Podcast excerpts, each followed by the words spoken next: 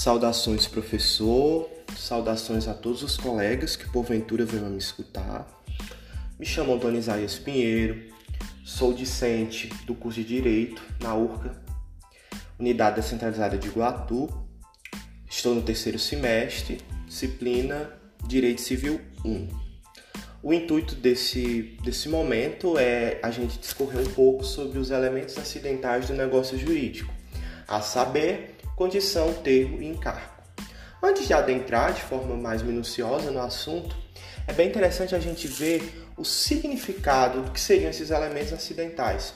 Mariana Diniz, doutrinadora civilista, ela leciona que são aqueles em que as partes podem adicionar aos seus negócios para modificar algumas de suas consequências naturais. Vale lembrar que eles estão no plano da eficácia do negócio jurídico, sendo muitas vezes até dispensáveis.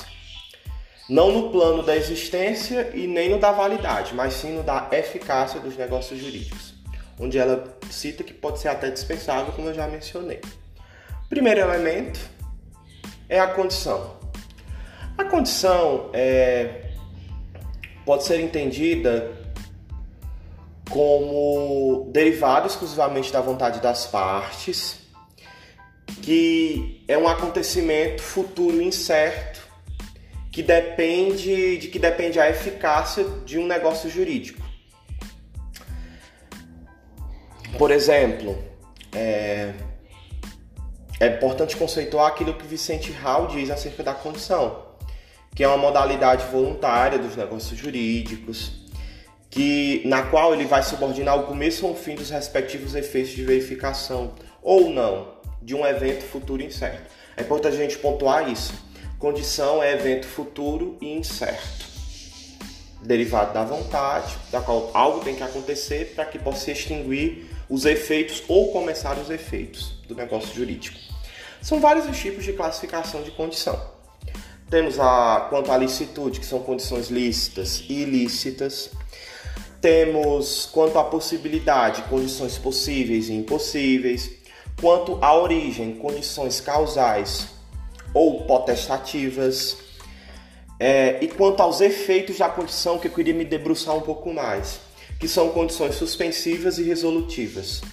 Suspensivas são enquanto não ocorrer aquilo que está condicionado, não é, ao impedimento dos efeitos do negócio jurídicos, a saber, é, exercício e também a apropriação do, do, do, do direito. Não há apropriação do direito, como também não há os efeitos. Exemplo, uma célebre frase. Se você passar no vestibular, eu lhe dou um carro. No caso, qual é a condição suspensiva? Passar no vestibular. Se eu passar no vestibular, eu ganho um carro. Se eu não passar, eu não ganho. No caso, se eu não passar no vestibular, eu nem adquiri o direito e nem o exercício sobre ele. Morreu, é, de certa forma, os efeitos do negócio jurídico. Já a condição resolutiva acontece às vezes o inverso. Quando acontece a, aquele evento que é futuro e incerto, ao cessar dos efeitos jurídicos. Por exemplo, é, enquanto você não arrumar um emprego, eu lhe ajudo mensalmente com a renda de 800 reais. No caso, eu tenho, eu adquiri o direito e eu exerço o direito de receber os 800 reais. Quando eu arrumar um emprego, cessa. No caso, é a condição resolutiva. Vai é, cessar esse, esse direito. É importante é, um, uma explicação que o, que o doutrinador Flávio Tartucci dá para a gente identificar as condições suspensivas e resolutivas, onde na maioria das vezes está presente expressões. A expressão se para a condição suspensiva e a expressão enquanto para a condição resolutiva. O segundo elemento é o termo.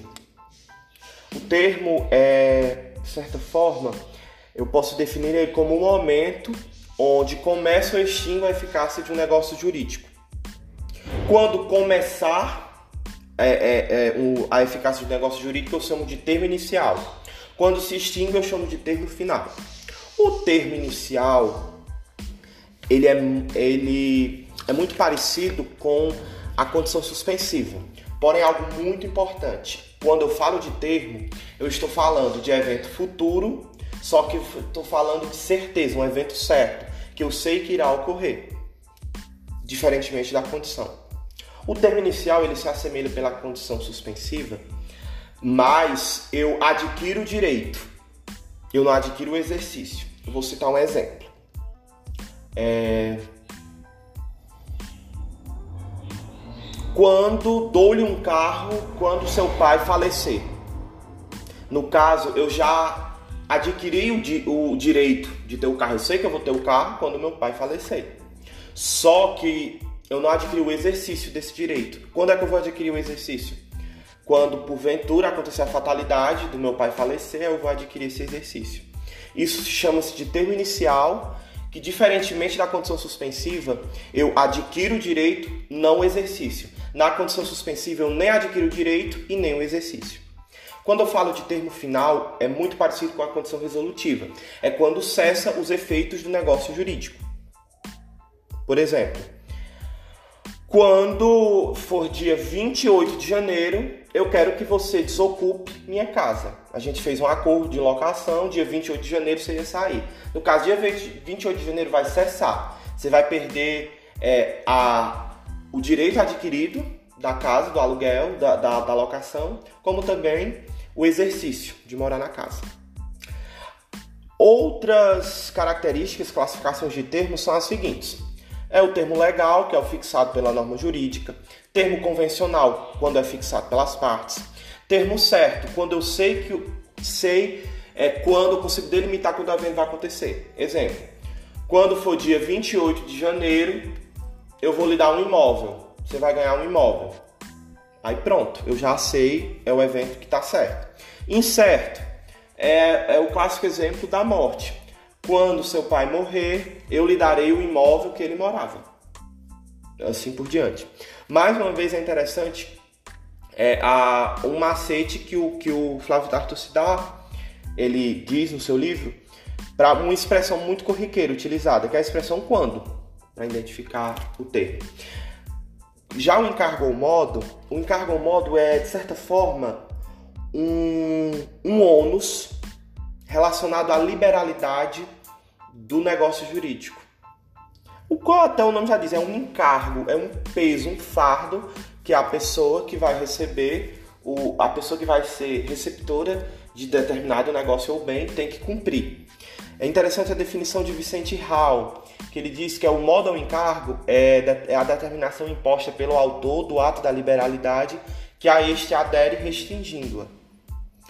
Vou citar um exemplo. Por exemplo, eu vou lhe dar este terreno desde que você construa é, uma área de lazer, um parque.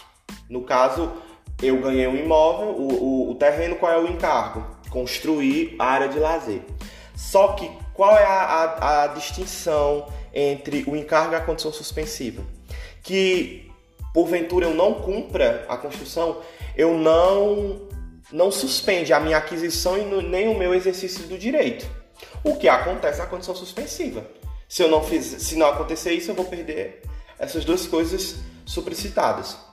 Só que é bem interessante que quando não há, é, é, quando não se tem cumprido um encargo, a, da liberalidade, né, a liberalidade pode ser revogada por meio da ação revocatória por é, proposta pelo instituto próprio.